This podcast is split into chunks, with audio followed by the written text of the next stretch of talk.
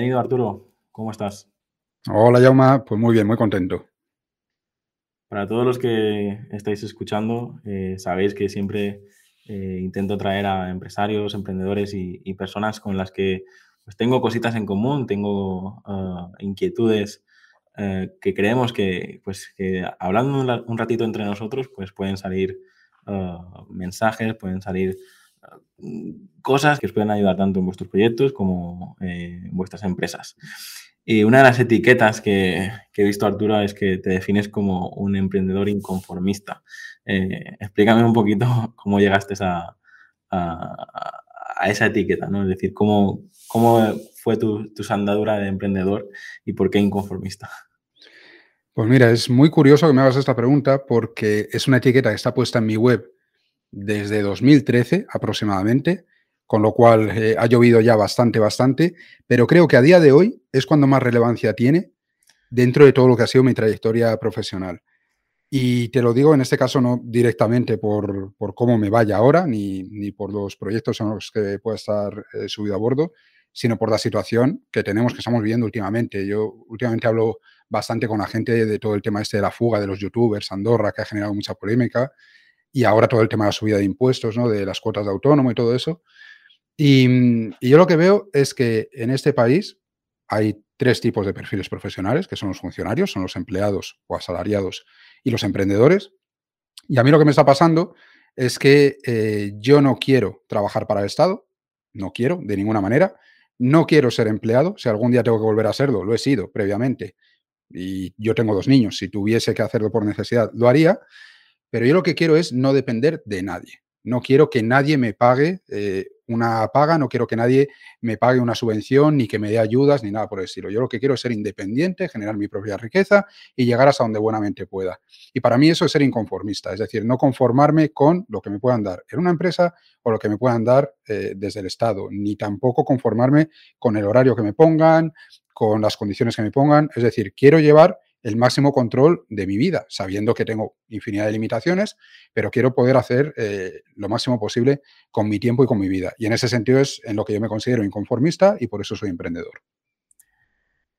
Me identifico mucho porque también, eh, de hecho, incluso en la parte personal yo también tengo dos hijos y coincido exactamente en todo lo que has dicho, pero me preocupa una cosa, que es lo que a veces a mí me, me ha dado dolor de cabeza ser inconformista de puertas hacia afuera, que es lo que has explicado, lo, entiendo perfectamente, pero ser inconformista de puertas hacia adentro, el, no tener nunca techo, el, no eh, saber dónde parar, eh, en mi caso, eh, me ha generado bastante ansiedad a veces y no sé cómo, cómo lo has visto, cómo lo ves tú este, ¿hasta dónde hay que seguir creciendo? ¿Hasta dónde vale la pena seguir creciendo? Bueno, es que yo considero que, mm, hay que saber distinguir eh, la gratitud de la avaricia.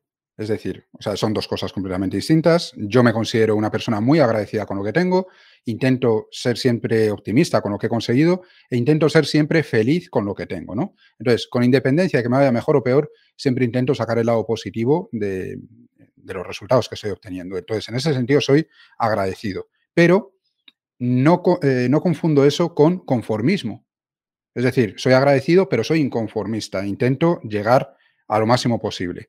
Si consigo más, pues genial. ¿Que consigo menos? Pues ahí me quedo, ¿no? Pero intento ser siempre feliz con lo que tengo.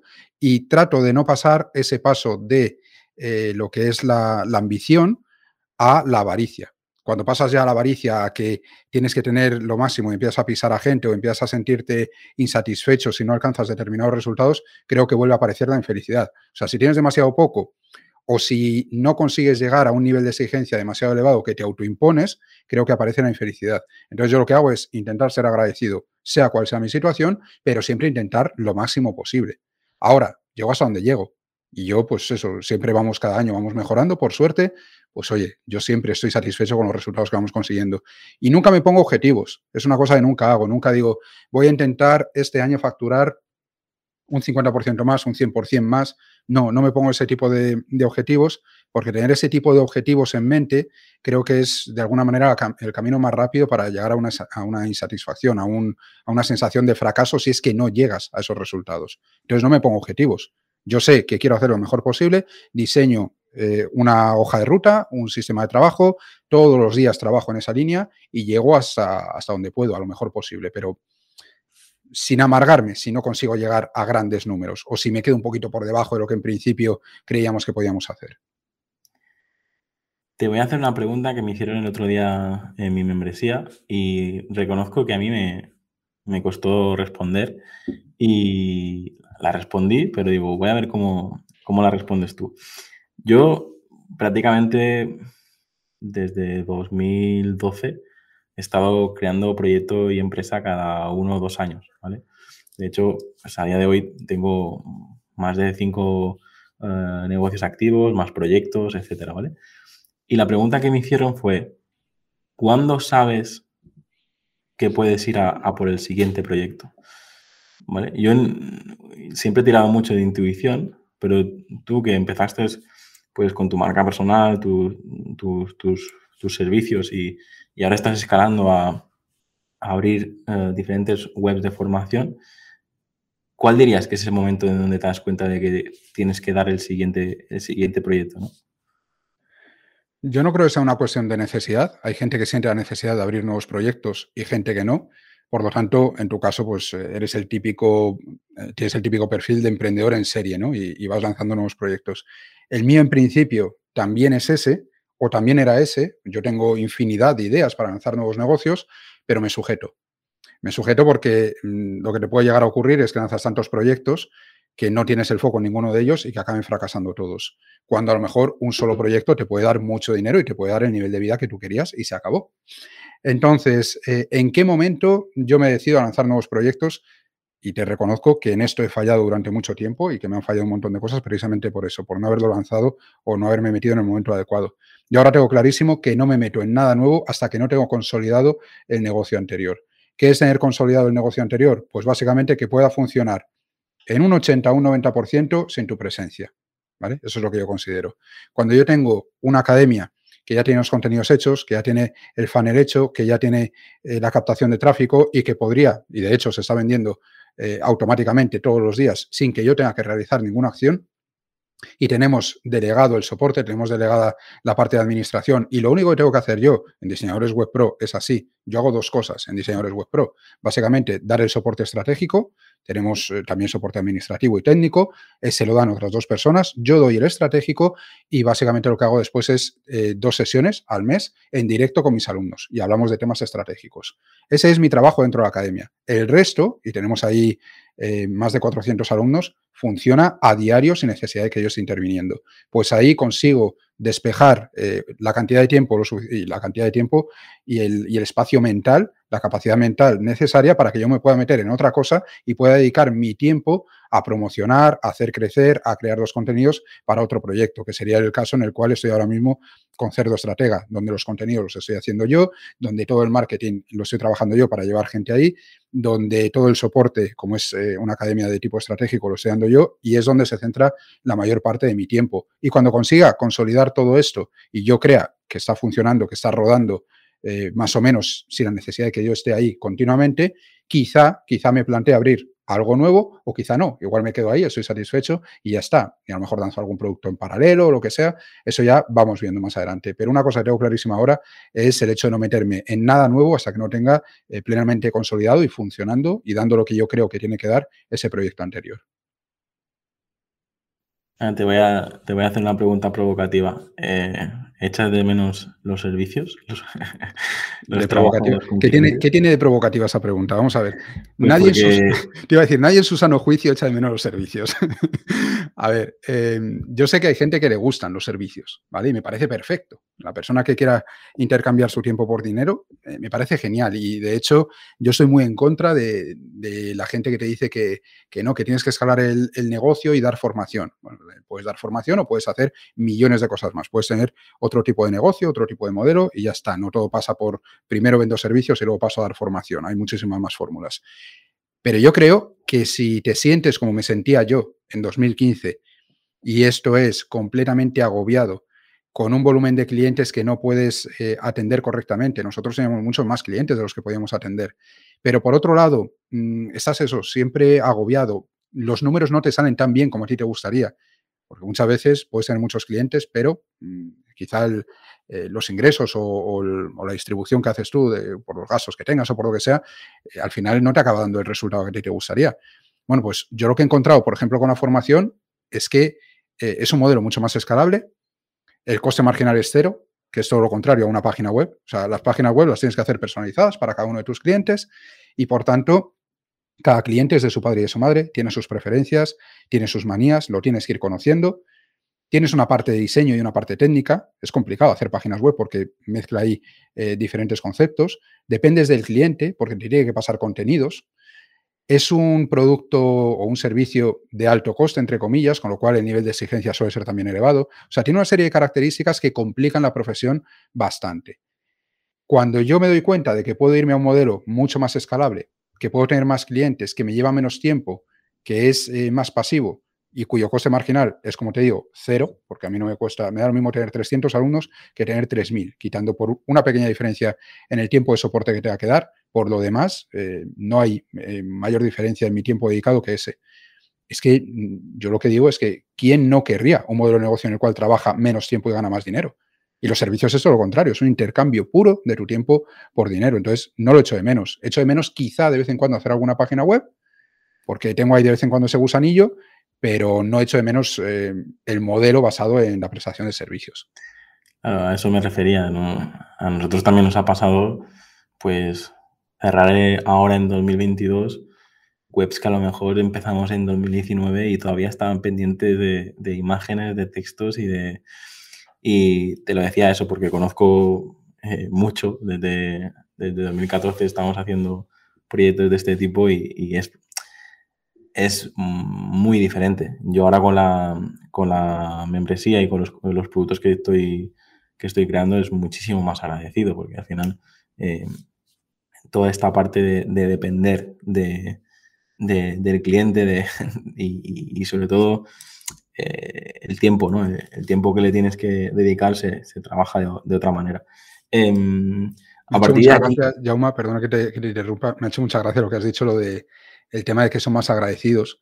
Yo siempre digo que es mejor tener usuarios que alumnos, por ejemplo, si tienes un SaaS, ¿vale? Un, software, tener usuarios que alumnos porque te dan menos guerra, pero es mucho mejor tener alumnos que clientes. Me refiero cuando digo alumnos que clientes, clientes de prestación de servicios, ¿no? O sea, para mí el modelo de negocio perfecto tendría usuarios, si no, prefiero que sean alumnos y ya en último lugar los clientes, porque lo que has dicho tú para mí es clave, o sea, la gratitud de los alumnos cuando aprenden, cuando avanzan, cuando consiguen logros gracias a lo que les enseñas, eso no lo tienes con los clientes. A los clientes les entregas el servicio y ya está. Ya está. No, es, muy diferente el trato que tienes con ellos, la relación que se genera. Y que sobre todo que, pues, supongo que también depende un poco del momento vital, ¿no? Tú has dicho que tienes hijos, yo también. Yo, por ejemplo, estar sentado en el parque o jugando en el parque con, con mis hijos y ver eh, que, están entrando gente en la membresía y que están, están trabajando contigo, están usando tu, producto y, no, es, no tienes que estar ahí presencialmente para que todo funcione, eso es una, gozada. En, eh, creo que estamos en un momento donde la tecnología nos permite hacer eso a un bajo coste y creo que no, no voy a decir lo que dicen muchos gurús de que cualquiera puede montar un negocio de Internet, pero sí que es verdad que si ahora con la cantidad de herramientas que hay, con la cantidad de incluso temas no code, etcétera, etcétera, o sea, hay muchísimas alternativas y, además que, yo he visto monetizar incluso un grupo de WhatsApp o un grupo de Telegram y, lo están monetizando que no veas y dices, wow, a veces también nos complicamos mucho, mucho la vida. Supongo, no, sé si, podemos entrar en temas personales o no, pero sí que yo me he dado cuenta de que estos últimos 10 años era lo que te he dicho, prácticamente cada año un proyecto nuevo, pero también con la idea de que, de que llegado a los 40 me voy a quedar con los mejores proyectos y los que no, los, los voy a vender o, los voy a delegar al 100%, ¿no? Em, no sé, em, te, iba a preguntar por esta parte personal, pero yo ya... Hubo una frase que, me resonó mucho en un libro que leía que era gestiona lo que tienes, ¿no? Es decir, porque a mí me ha pasado mucho el gestionar lo que tendré dentro de cinco años, ¿sabes? y, y, ahora el gestionar lo que tengo es donde me está generando más satisfacción y me está dando más, uh, más alegría, ¿no? Porque me preocupo en, no donde estoy hoy y, o sea, donde estoy hoy y no donde estaré, donde estaré constantemente, ¿no? Porque eso genera bastante, bastante frustración. Y si me permites, en otro de, de los libros que estaba leyendo contaban una metáfora que es una tontería, pero me, me pareció súper reveladora, ¿no? Es decir, explicaba la historia de un hijo y, un padre jugando al, al Monopoly y, y, le acaban, cuando acaban la partida, le hace una metáfora de que cuando nosotros nos muramos, al final es como cuando acabas de jugar una partida de, Monopoly, que puedes haber ganado, puedes haber perdido, pero al final las fichas se guardan en la caja y te vas. ¿no? Pues la vida también es un poco así, ¿no? Es decir, nos podemos, podemos forrar, podemos eh, ganar mucho dinero, podemos tener muchas propiedades, podemos tener tal, pero al final cuando, cuando nos vamos se, se, queda eso ahí, no, es real, nunca es realmente nuestro, ¿no? Porque es, siempre pues venimos y nos vamos. Esto me ha quedado aquí muy emotivo, o al menos eh, lo puede parecer, pero yo ahora estoy en un momento en, en, que, en que si gestiono lo que tengo, ya me va de puta madre, no tengo que eh, eh, tengo que encerrar a ese, emprendedor ¿no? que quiere lanzar y lanzar y lanzar y lanzar y luego pasa lo que tú dices, ¿no? que tienes tantos fuegos eh, encendidos que luego hay que encontrar la manera de encontrar más madera para mantener todos esos fuegos encendidos. ¿no? Y bueno, te doy pie que si no podría estar aquí hablando. No, es que tú antes has dicho que mm, no cualquiera puede emprender, evidentemente, ¿no? Evidentemente, no todo el mundo vale para emprender, no todo el mundo quiere. Hay gente que emprende por obligación porque se quedan sin trabajo y demás. Pero sí que es verdad que ahora mismo la barrera de entrada al emprendimiento es más baja que nunca. O sea, es prácticamente inexistente en el sentido de que tienes infinidad de, información, de formación, incluso en muchos casos gratuita. Ahora mismo YouTube es una fuente de conocimiento brutal para aprender casi cualquier cosa que necesites aprender. Tienes formaciones de bajo coste, herramientas de bajo coste, etcétera, para hacerte tu página web, para lo que sea. O sea, tienes infinidad de, opciones. No tienes que pasar por, por el dejarte, yo que sé, 30.000 euros en un traspaso para, para coger un comercio, ¿no? Un local o lo que sea. Ahora mismo, entrar eh, al mundo de los negocios es más fácil que nunca. Eso no quiere decir que luego sea fácil mantener el negocio, que te vaya bien y que tengas los, los resultados que tú consideras. Pero claro, eh, hay negocios y negocios. Lo bonito de los negocios por Internet es que además de ser muy escalables, tienen muy pocos gastos. Fíjate lo que comentabas tú de, abrir más negocios y demás. Yo esto lo hablo algunas veces con otros emprendedores.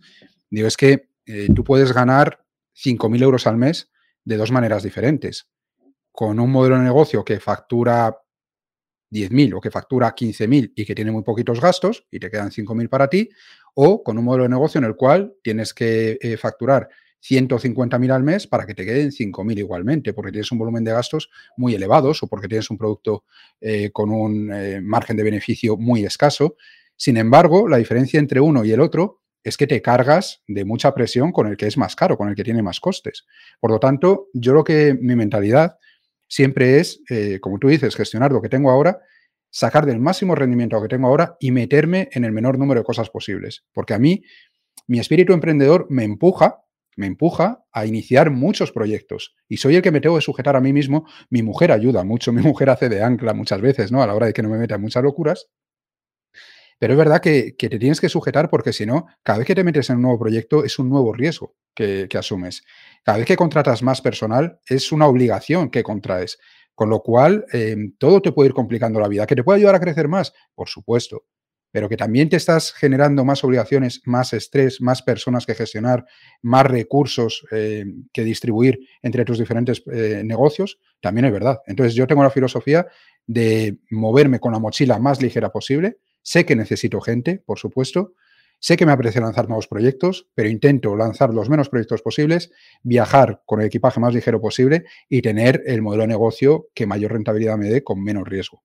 Pero bueno, es una cuestión de, mentalidad o de filosofía. Antes comentabas que había pues la parte de trabajador, empresario, eh, emprendedor, inversor, hay diferentes eh, maneras ¿no? de ganar dinero. Y a mí creo que lo que me ha ocurrido es que donde me siento más cómodo es siendo emprendedor, es decir, creando eh, esos proyectos, incluso tanto para mí como para mis clientes, pero creo que es donde, donde más cómodo estoy. Y mm, a día de hoy tengo tres SLs activas, una comunidad de bienes, autónomo, colaborando en mil cosas, y dices, ah, nunca he hecho esto públicamente, pero creo que he jugado mucho a, ser empresario, pero reconozco que, no me no disfruto tanto como, como, como siendo emprendedor. Y se puede ser emprendedor delegando, se puede ser emprendedor teniendo equipos reducidos que te ayudan, tanto contratados como externos, pero el concepto empresario que tenemos en este país de empresa grande, 60 trabajadores y más y más y más, así como antes lo anhelaba, ahora creo que huiría, huiría totalmente de, él porque eh, te permite, te, te quita mucha libertad, creo. O es, a lo mejor me, estoy pasando de listo, escucho esto dentro de dos años y, me río, ¿no? Pero creo que el mundo empresarial, el mundo directivo, el mundo tal, es incompatible con el, con el momento en el que estoy yo y, con, lo que, y con lo que realmente quiero ah, vivir, ¿no? Es lo que tú decías, tener... Yo tengo varias fuentes de ingresos, eh, por suerte eh, muchas funcionan muy bien, pero quiero que el día de mañana, si ocurre algo, yo eh, tener esa libertad de movimiento, ¿no? Sobre todo es eso, de poder estar trabajando desde cualquier lugar, no necesariamente para irme a trabajar desde la playa de Tailandia o de Bali, pero, pero sí para, tener ese, ese movimiento de, no depender de, nadie. Yo creo que es, es, lo que tú dices, estamos en un momento donde todo eso es posible y, y a mí tengo que decir que justo gracias a la, pandemia fue cuando yo estaba a punto de tomar la decisión de coger un local más grande, empezar a contratar más, estábamos creciendo mucho. Y este parón, que ya han sido dos años, wow, no sé vosotros, pero tanto tú Arturo como los que nos estáis escuchando, eh, fue un momento de introspección total de decir, ostras, ¿hacia dónde voy y para qué? ¿Sabes?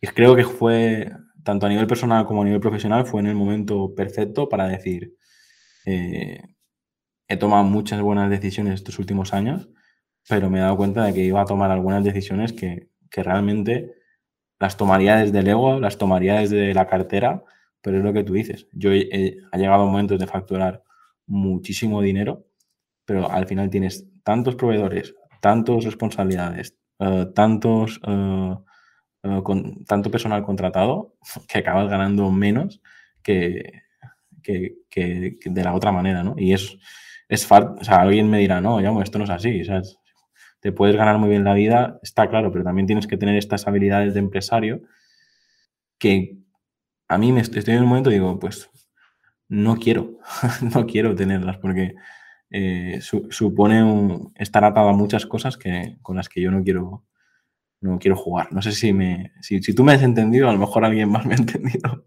Totalmente. Yo, mira, eh, ¿cuántos años tienes tú, Yama?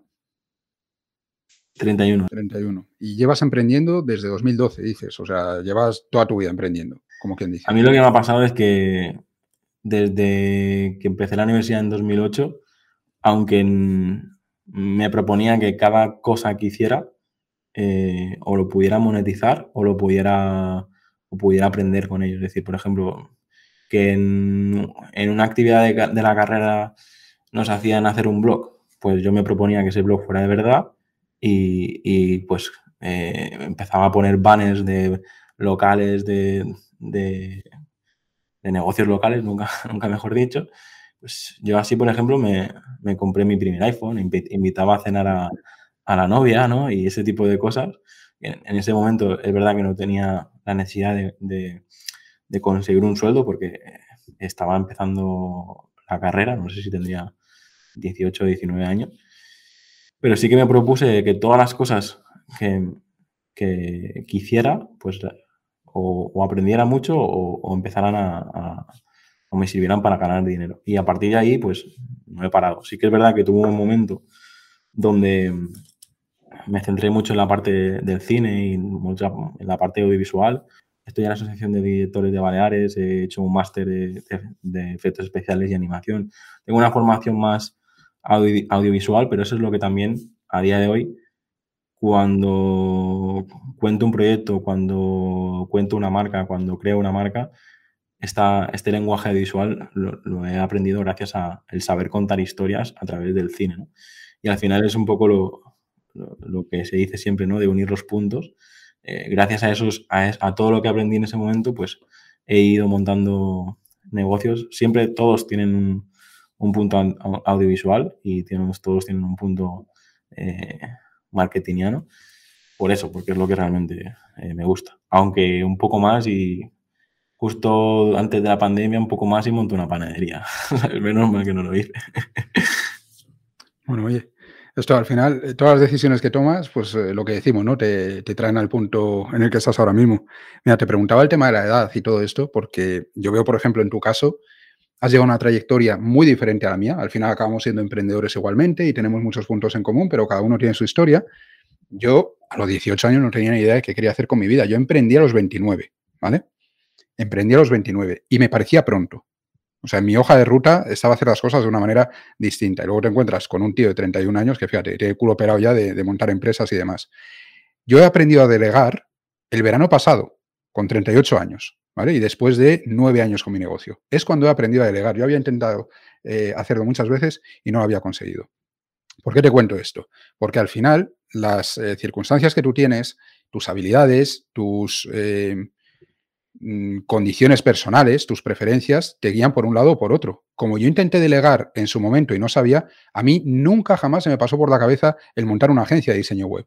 Nunca, nunca quise. ¿vale? A propósito de lo que decías tú antes de que la empresa esta de 60 personas, yo no quería. Yo había trabajado en agencia y sabía lo que suponía tener esos gastos fijos. Yo había visto concretamente, eh, había estado en una empresa en la cual eh, mínimo se le facturaban 6.000 euros por web a las empresas, y te estoy hablando de 2011, ya ha llovido, y, mínimo era eso, pero nosotros ahí vendíamos páginas de 20.000, de 30.000, de 40.000 euros. Y se hacían de media unas 8 páginas al mes, aproximadamente, ¿vale? Yo ahí estaba diseñador gráfico, en la parte web, hacía lo que era los JPGs y se pasaba a programación. Esa empresa quebró esa empresa se fue a la mierda y no tenía una estructura demasiado grande. Quiero decir, era perfectamente sostenible, era un negocio que podía salir muy, rentable. ¿Por qué no salió rentable? Porque los flujos de caja no funcionaban. Por demoras en los pagos de los clientes, por no gestionar bien los temas de facturación, por no acabar mm, o cerrar los proyectos en plazo, mil historias de ese tipo. Pero básicamente por no tener eh, la liquidez necesaria para mantener el negocio. Vale. ¿Qué te quiero decir con todo esto? Que yo cuando viví aquello, y vi eh, la presión a la cual puedes estar sometido cuando tienes un negocio con X número de empleados, nunca quise eso para mí. Y tuve la oportunidad. Tuve la oportunidad muchas veces. Teníamos muchos más clientes de los que podíamos coger. Yo podía haber montado una agencia y nunca quise. Me fui hacia un modelo más escalable que me permitiese lo que te estoy contando. Generar un buen volumen de recursos, pero con muy poco riesgo, con muy poco esfuerzo, con un alto margen de beneficio. Entonces, fíjate cómo tú empiezas en un momento completamente distinto al mío, tienes una mentalidad a la hora de crear tus empresas completamente diferente a la mía, y, da igual, al final te acabas encontrando en el emprendimiento, ¿no? Pero que, la filosofía que tiene cada uno, el recorrido que hace cada uno, es un mundo. O sea, aquí cada uno coge el que le parece y ya está. Yo, si, si me permites, te cuento cómo, cómo empecé yo, pero yo siempre tuve claro que la parte de la estrategia, la parte de la venta, la parte eh, de dirección e, es lo que, lo que yo quiero hacer, lo que yo sé hacer. Y por eso desde cuando monté la primera agencia en 2014, el primer día ya monté con oficina, ya monté con equipo, ya monté con todo, ¿sabes? De hecho, eh, la gente de mi alrededor me decía, tío, pues empieza, empieza en pijama desde tu habitación haciendo logos, ¿no? Y, lo haces en negro y tal. Y yo digo, a ver, es que si me estás diciendo esto es que no has entendido nada lo que yo quiero hacer. Es decir, yo no quiero estar en mi habitación haciendo logos en pijama porque yo no, no quiero ser yo el que haga los logos. O sea, yo quiero tener un equipo que, que, sean mejores que yo en cada una de sus áreas y eso es lo que llevo haciendo desde, concretamente en la agencia desde 2014 y, creo que el delegar desde el minuto uno, el tener muy claro eh, la fortaleza tanto mía como de la gente que contrataba, es lo que me, permite pues a día de hoy eh, pues que el negocio funcione sin que yo esté eh, presente. Así que es verdad que la dependencia que tienen mis negocios es la parte comercial. Es decir, así como un negocio de formación, como has dicho tú, te montas tu embudo, te montas tus anuncios y si puedes eh, conseguir que, que, se venda solo, desde mi punto de vista, en, en B2B hay, hay esa parte humana, esa parte personal que considero, al menos eh, los negocios que tengo yo, que son necesarios, porque esa parte de confianza y, y también me pasa, ¿no? Ya sean negocios de, de 1.000 euros, negocios de 10.000 o negocios de 100.000, eh, si todavía hay esa dependencia de, eh, de, hablar conmigo o de, o, de como, mínimo que, vean que, yo tengo controlado eso. Y eso es algo que por un lado eh, me preocupa porque nunca, nunca puedo estar 100% libre, pero así que creo que a día de hoy lo tengo muy, muy controlado, ¿no? porque al final cuando controlas las expectativas del cliente ya puedes organizarte y, saber en qué, en qué momentos eres importante. si tú diseñas un, diagrama de flujo del proceso que se tiene que hacer, pues yo hay proyectos que estoy en la parte inicial del presupuesto y estoy en la parte final de la entrega y, no tengo que, estar yo eh, haciendo todas las áreas, ¿no? No sé, es, es... Creo que al final todos tenemos que montar negocios en base a nuestras fortalezas en su momento tú eh, controlabas la parte de diseño web y fuiste por ese camino. En mi caso, mm, yo tenía muy claro que, que nadie pagaría a un consultor de 23 años o que nadie pagaría una estrategia de alguien que, sin experiencia, ¿no? ¿Qué pasa? Que ahora, pues ya sí que ya me empiezo a poner la etiqueta de, de estratega o de consultor, porque ya sí que tengo negocios y proyectos, no los míos, sino los de mis clientes, que, avalan que lo que yo pienso y lo que yo hago funciona. Y al final siempre les digo lo mismo a, todos, es decir, la clave del éxito de cualquier negocio es que tus clientes ganen más dinero de lo que te pagan. Y eso era mi objetivo desde el minuto uno. Si mi cliente me paga 5 y yo le hago ganar 15 o le hago ganar 10, eh, seguirá.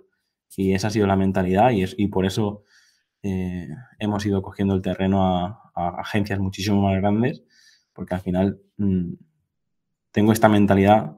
Ayer mismo estaba en una reunión y ya venían con la idea de gastarse 20 o 30 mil euros en, en un proyecto y yo le dije, bueno, ¿me dejas estar seis meses con un presupuesto más limitado, probar si funciona y si funciona ya escalaremos? No, no inviertas, es, como por ejemplo, si tú tienes 5.000 euros, no invierta los 5.000 euros de golpe los primeros tres meses.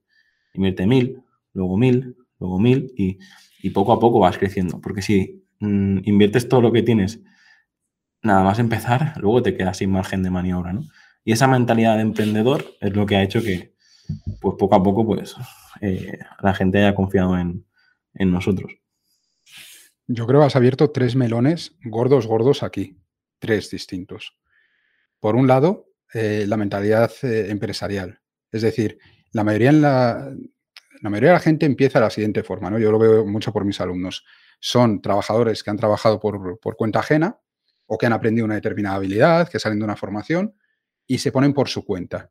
Pero se perciben a sí mismos como ejecutores de un servicio. Es decir, el diseñador considera que su trabajo es diseñar. El trafficker considera que su trabajo es hacer campañas. Sin embargo, eh, y, esos perfiles tienen un problema muy importante y es que no tienen esa mentalidad empresarial. Se centran en mejorar en la producción de su producto, pero no tienen control de su modelo de negocio, ¿vale? No tienen esa mentalidad empresarial.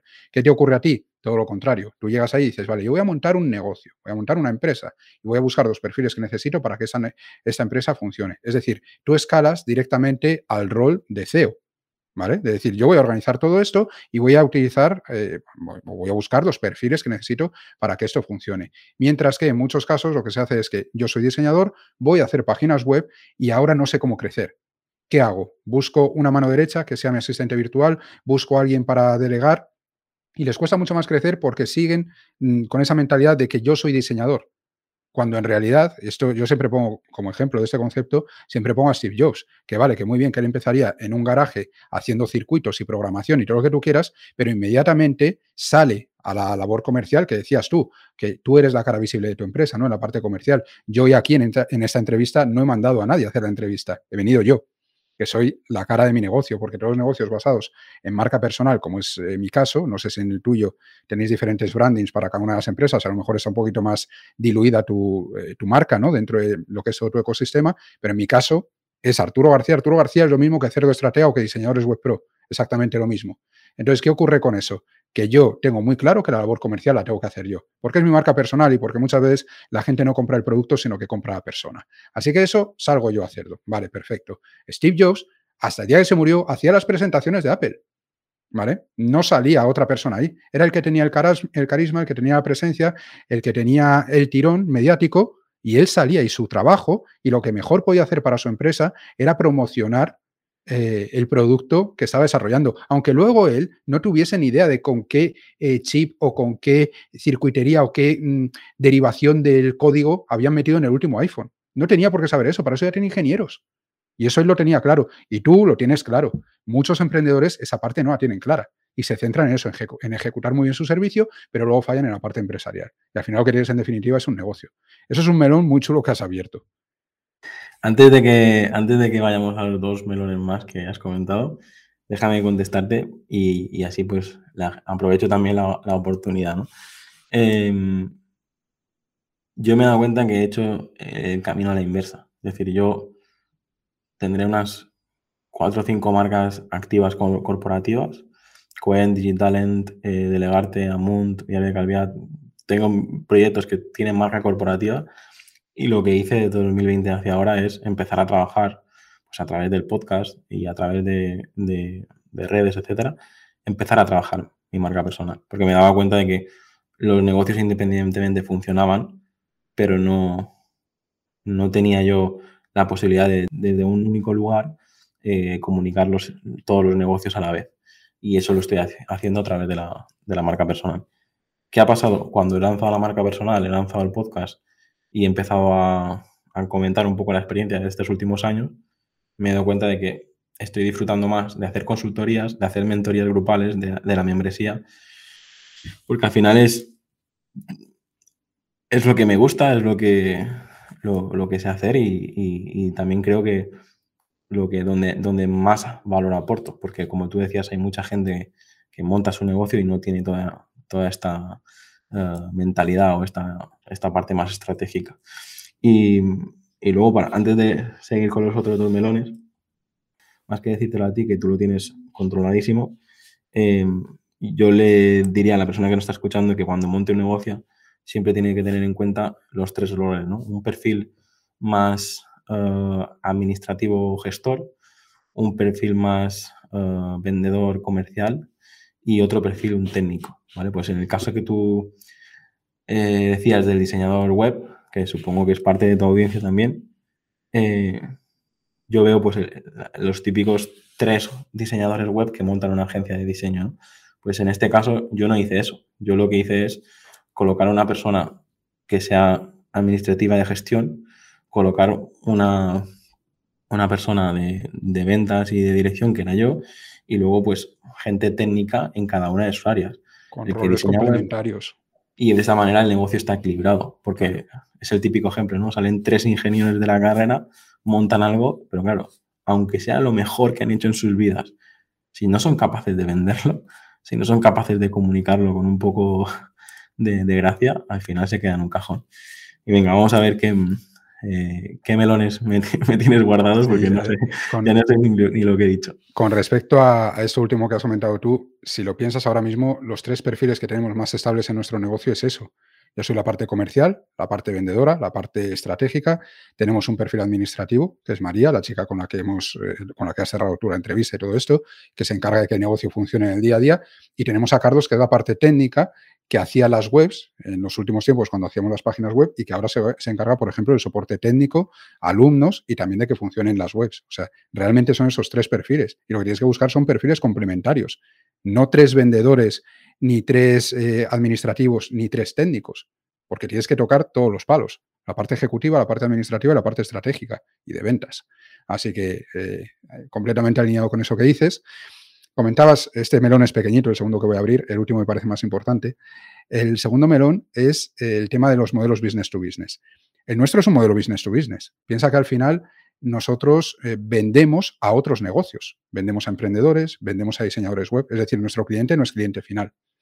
Y aún así se puede vender eh, automatizado sin necesidad de que pasen por nuestro filtro, por nuestra negociación y tal. Yo creo que aquí el tema está en la personalización del servicio que tú entregas, en el valor del servicio que tú entregas, valor, precio, coste del, servicio que tú entregas y que lógicamente tiene que pasar por un filtro, una negociación, llegar a un acuerdo, seguramente a firmar un contrato, etcétera. Entonces yo creo que depende más que del tipo de, de cliente que tengas depende un poco del coste de la solución, etcétera, etcétera. ¿vale?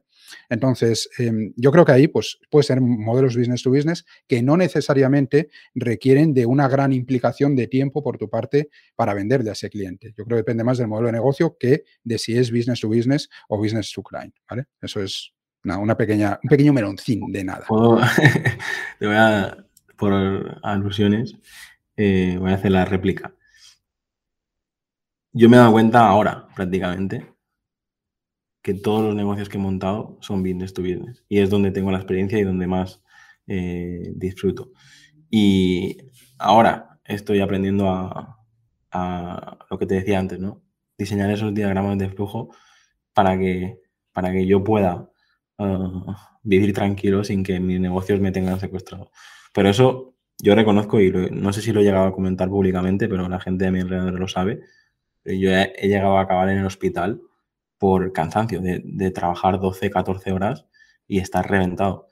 Mm, luego te das cuenta cuando, Pero yo creo que te tiene que pasar eso para darte cuenta de, de que yo al menos ahora con 4 o 5 horas soy capaz de sacar el mismo trabajo que antes con 12 o 14. Y todo es parte de organizar prioridades, de tener muy claro las funciones que tienes que hacer tú sí o sí, las que tienes que delegar. Y ya te digo, yo por estos últimos tres años creo que han sido súper reveladores en, en cuanto a esto, porque ahora está todo en el lugar donde toca y todo funciona, pero es lo que siempre se dice, ¿no? Es decir, no creo que hubiese sido capaz de llegar hasta aquí sin, la cantidad de hostias o la cantidad de, de malas decisiones que, que he ido, que he ido tomando y me han hecho equivocarme, pegármela y a partir de ahí, eh, gracias a equivocarme, eh, te la pegas y acabas, acabas eh, aprendiendo. Vamos a por ese tercer melón. Bueno, el tercer melón es lo que has dicho a propósito de que mm, tú siempre has pensado que hay que entregar una solución que genere un retorno de inversión positivo al cliente. Yo esto en marketing de hecho, el marketing no lo concibo de una manera que no sea esa. Me da igual en el formato que tú lo entregues. O sea, tú le vas a entregar una página web a tu cliente para que consiga más clientes por Internet. Tú le vas a entregar em, un copywriting, me da igual en carta de ventas, en una secuencia de emails o lo que sea, para que genere más ingresos, que lo que él esté eh, gastando en ti no sea un gasto, sino que sea una inversión. Si tú vendes formación, exactamente lo mismo. Por eso nosotros a veces cuando la gente dice, joder, tío, pero ¿cómo vendes una academia a 10 euros al mes? O esto vale más que 35 euros al mes lo que tú estás dando. Claro, es que eh, si yo le vendo a una persona una academia de 10 euros al mes, es muy fácil que saque un retorno de inversión positivo. Extremadamente fácil. Porque es que en un año se ha gastado 120 euros. Si tú aplicas uno de los consejos que yo te he dado y tu carta de ventas pasa de un 0,5% de tasas de conversión a un 1, ya vas a recuperar esos 120 euros, pero multiplicado por 10, por 20, por 1000, vete a saber. Entonces, para mí esa es la clave fundamental y la razón por la cual el marketing en muchos aspectos actuales está un poco podrido. En el sentido de que si tú estás vendiendo cursos de 2.000, de 5.000 euros, de 10.000, retiros de esos que están haciendo, de 10.000 euros, de 15.000 euros, de acompañamientos súper intensivos. Joder, pero ¿qué, ¿qué, trabajo tiene que hacer ese cliente? ¿Qué resultados tiene que obtener para que le salga rentable una inversión de 15.000 euros? En marketing, que no es directamente campañas de publicidad, que no es la prestación de un servicio, es decir, es un acompañamiento en el cual luego tú vas a hacer todo el trabajo. Con lo cual, en el fondo, va a depender de ti el resultado que obtengas. En tu caso, Yauma, el, lógicamente, si tú vendes servicios y haces campañas de publicidad, tú puedes demostrar con números, a mí me han pagado 15.000 y yo le he conseguido 50.000 mm, euros más en, facturación al cliente con estas campañas. Perfecto. Pero sobre todo en la formación, una formación de 15.000 euros. Tío, cuando luego es esa persona la que va a tener que trabajar en el día a día y va a depender el éxito o el fracaso de lo que él haga, ¿cómo se justifica eso a nivel de marketing? Yo, que te iba a invitar a mi retiro aquí en Mallorca. Es broma, ¿eh? no, ¿Cuánto cuesta, no, tengo retiro? no tengo ningún retiro, no tengo ningún... es que si, vamos a Mallorca igual hablamos de otras cosas ya, ¿eh? ¿Eh? Igual no voy por la formación. Yo estoy aquí en, Mallorca y, estoy viendo mucha gente que hace eso de el retiro en Formentera, retiro en Menorca, retiro en tal. Pero yo creo que estos negocios de high ticket funcionan sobre todo más por, por la parte personal. Es decir, eh, en el mundo empresarial pasa lo mismo con los MBAs y con estos grandes másters, pero, pero creo que en el mundo personal, pues hay gente que sí está, está viendo, ¿no? El, estar perdido a los 30, estar perdido a los 40, estar perdido a los 50 y a veces, pues, pues si tienes ahorros y te puedes permitir pagar 5.000, 10.000, 15.000 euros y hacer esta, esta formación, yo no digo, como no lo he probado, no, no voy a meter en lo que no he probado. Lo que sí he probado, por ejemplo, yo llegué a pagar 2.000 euros por viernes, sábado, domingo, porque considero, Arturo, que no eres capaz de hacer formaciones de alto ticket hasta que no eres capaz de pagarlas. Por, si eres capaz, si eres capaz de pagar por, por un alto ticket, serás capaz de hacer formaciones de alto, ticket. Eso se dice mucho por ahí, pero tiene muchas lagunas ese argumento. Quiero decir, tú serás capaz de dar formación de alto ticket porque además tienes una serie de conocimientos, una serie de habilidades que has adquirido con el paso del tiempo. Sí, sí, pero hablo sobre todo de, de A nivel de mentalidad, exactamente. Hablo, de mentalidad de, que muchas veces nosotros mismos nos ponemos techos de cristal. Es como el, en mucha gente te presupuesta el web a 500 euros o a 1000 euros y, y no va a subir de allí pues porque es su techo de cristal y luego te das cuenta de que el vecino lo está haciendo lo mismo que tú haces por 500 lo está haciendo por 5000, ¿no?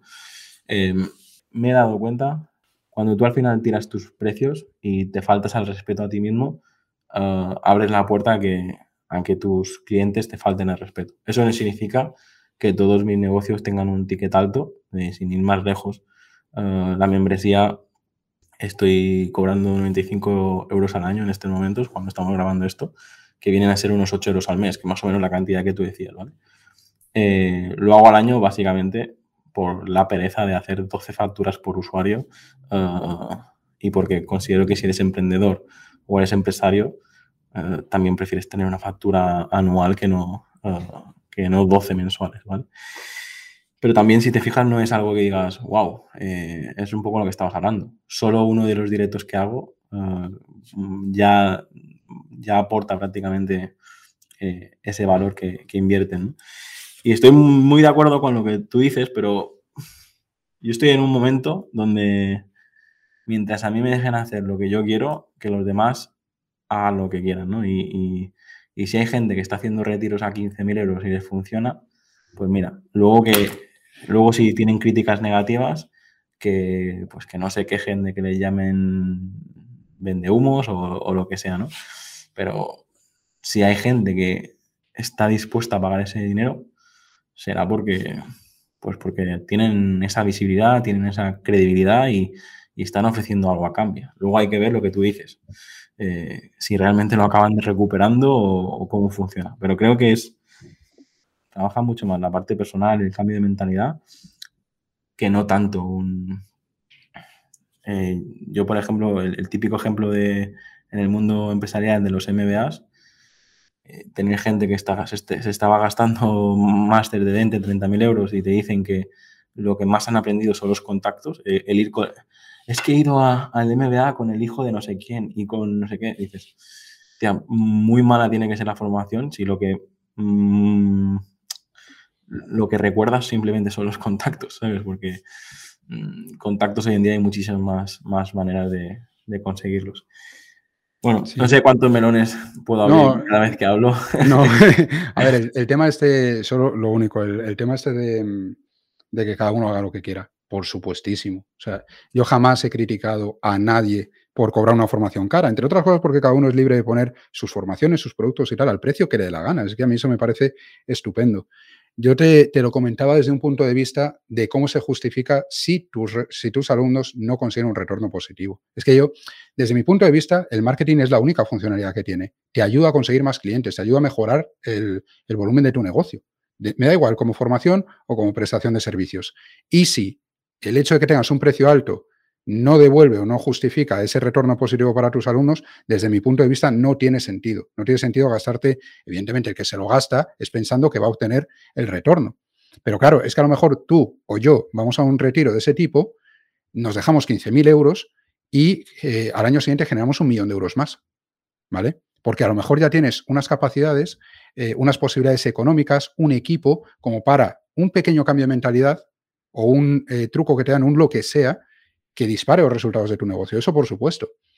Pero cuando tú estás eh, yendo a gente que no tiene proyectos todavía, que en muchos casos son eh, proyectos que se están haciendo, que no tienen recursos económicos para invertir, porque a mí, mira, una cosa que sí que me molesta profundamente es que en una carta de venta te digan, vas a tener que pasar por una llamada y un filtro. Y si te podemos ayudar, te cogemos. Y si no, no. Es decir, estrategia de marketing de toda la vida de Dios, de decir, te voy a, soy yo el que tengo el control y yo voy a aceptarte o no para generar más deseo de entrar. Eso ya no lo conocemos todo, perfecto. Ahora, yo aquí no me voy a poner de ejemplo de nada, pero cuando a mí me llega una persona que veo que no puede pagarse mi formación porque está mal y no tiene los conocimientos y le va a costar un huevo llegar a ser diseñador web y me pregunta directamente, Arturo, tengo esta situación, ¿tú crees que esto es para mí? Si yo no lo veo, le digo que no, y punto. Entre otras cosas, porque mi formación son 350 euros al año que no me van a dejar de, o sea, no me van a hacer más pobre ni me van a hacer más rico. Entiéndeme, me da igual esos 350 euros. Prefiero decirte la verdad. Entonces tú cuando ves que esos sitios se llenan de gente que verdaderamente no está preparado, que luego no han conseguido resultados, es porque el filtro que has hecho ha sido una puñetera mierda. Porque realmente no has dicho a la gente eh, la realidad de que les va a costar conseguir eso. Te corto para contarte una anécdota y es que eh, Justo la semana pasada recibí una llamada de mi hermana que había entrado en... El, tema está en que nosotros que nos dedicamos a esto sabemos los pasos, sabemos lo que es una carta de venta, sabemos eh, en qué momento del embudo estamos, pero el 99% de la población todavía no. Mi hermana me llamó emocionada, es que he sido seleccionada de todas, de todas, solo pueden entrar 50 personas y, y, y yo he sido seleccionada. Yo le dije, mira, han seleccionado a ti y a todos los que quieren pagar, ¿sabes? Porque además, mm, conociendo esa formación, hacen eso, te hacen sentir especial porque has sido seleccionado, pero al final eh, no, es así.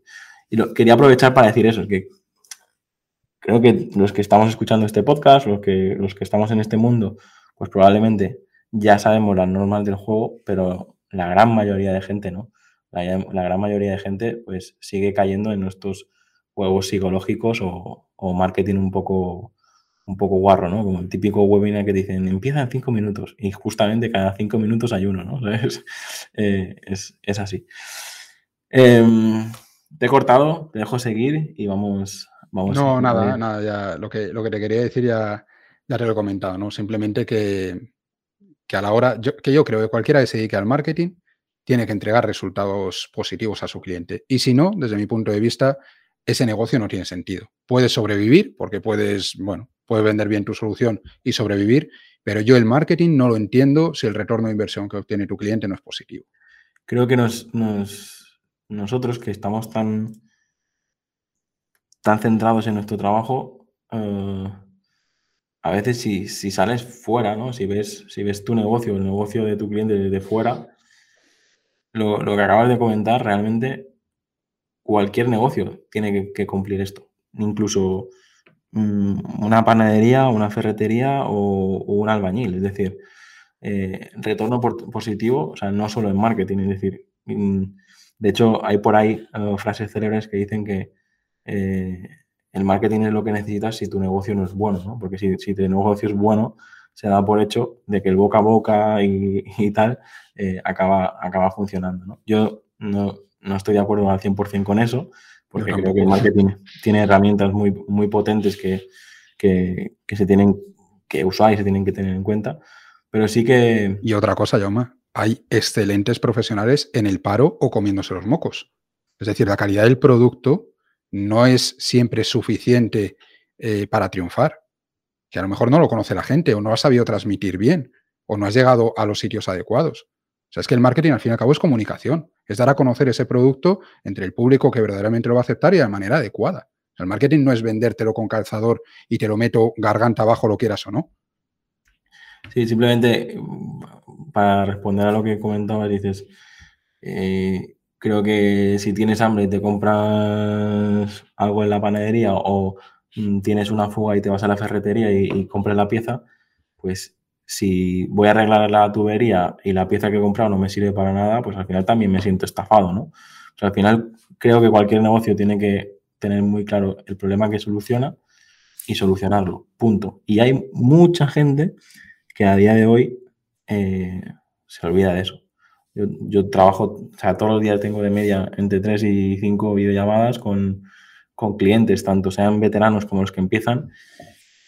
Y creo que esas preguntas son clave, tanto para diferenciarte como para vender más.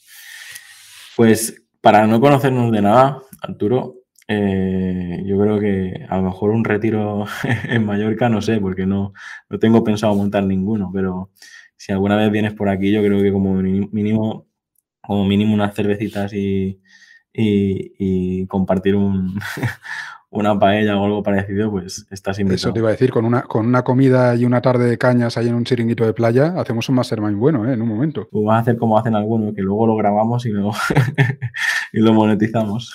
Exactamente. Lo utilizamos como bonus de urgencia. ¿eh? Eh, bueno, pues por mi parte ya te digo, em, me encanta tener estas charlas con, con gente como tú y, esta sensación de, de no tener ni idea de, de dónde va a ir la conversación y luego ver que, pues, al menos en mi caso, no sé tú, no, te estoy dando por hecho que te has pasado un, buen rato.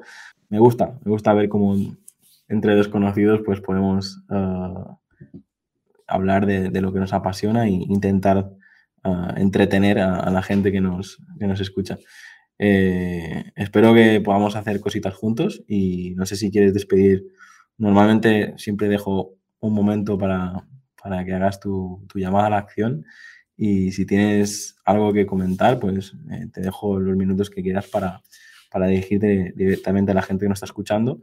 Y, bueno, tienes que tener en cuenta que, probablemente te escuchan dentro de un año, dentro de dos años o dentro de tres, porque esto es la magia, la magia del podcasting, ¿no? Que, que no caduca.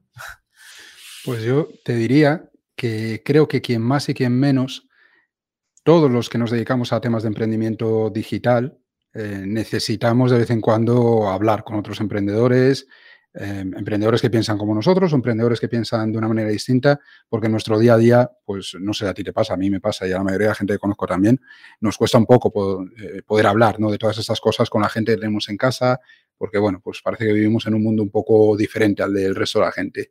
Entonces a mí me encantan este tipo de conversaciones. Además me ha gustado mucho tu perfil porque es muy diferente al mío, porque tienes un modelo de negocio muy distinto que me llama muchísimo la atención. Y, vamos, yo eh, te haría una entrevista entera de cómo has llegado a montar todo el chiringuito que has montado, ¿sabes? O sea, me parece brutal en, en, este tiempo y con la edad que tienes haber montado todo esto. O sea, que mi máxima admiración en ese sentido.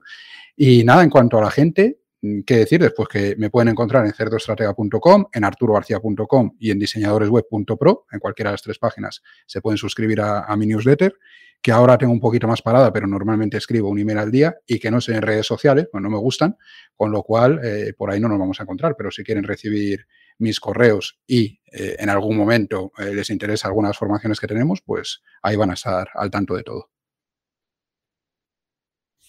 Si consideras que tenemos que volver a vernos y, y que seas tú el quien dirija la entrevista, por mi parte, haré lo mismo que has hecho tú, es decir, contestar sin filtros y, dedicarte el tiempo que sea necesario. Así que por mi parte, eh, estamos en contacto, ya sea a través de María o directamente contigo, y, lo organizamos. Y nada, agradecerte a ti el tiempo de esta conversación de hoy y a todos los que habéis escuchado hasta el final. Vamos a dejar aquí la... Dejamos de grabar por hoy y, y hasta el siguiente episodio. Hasta aquí el episodio de hoy. Muchas gracias por escucharme y por compartir el episodio en redes sociales. Suscríbete en iTunes, iBox, Spotify o YouTube. Encuentra este y todos los demás episodios en enpersona.com.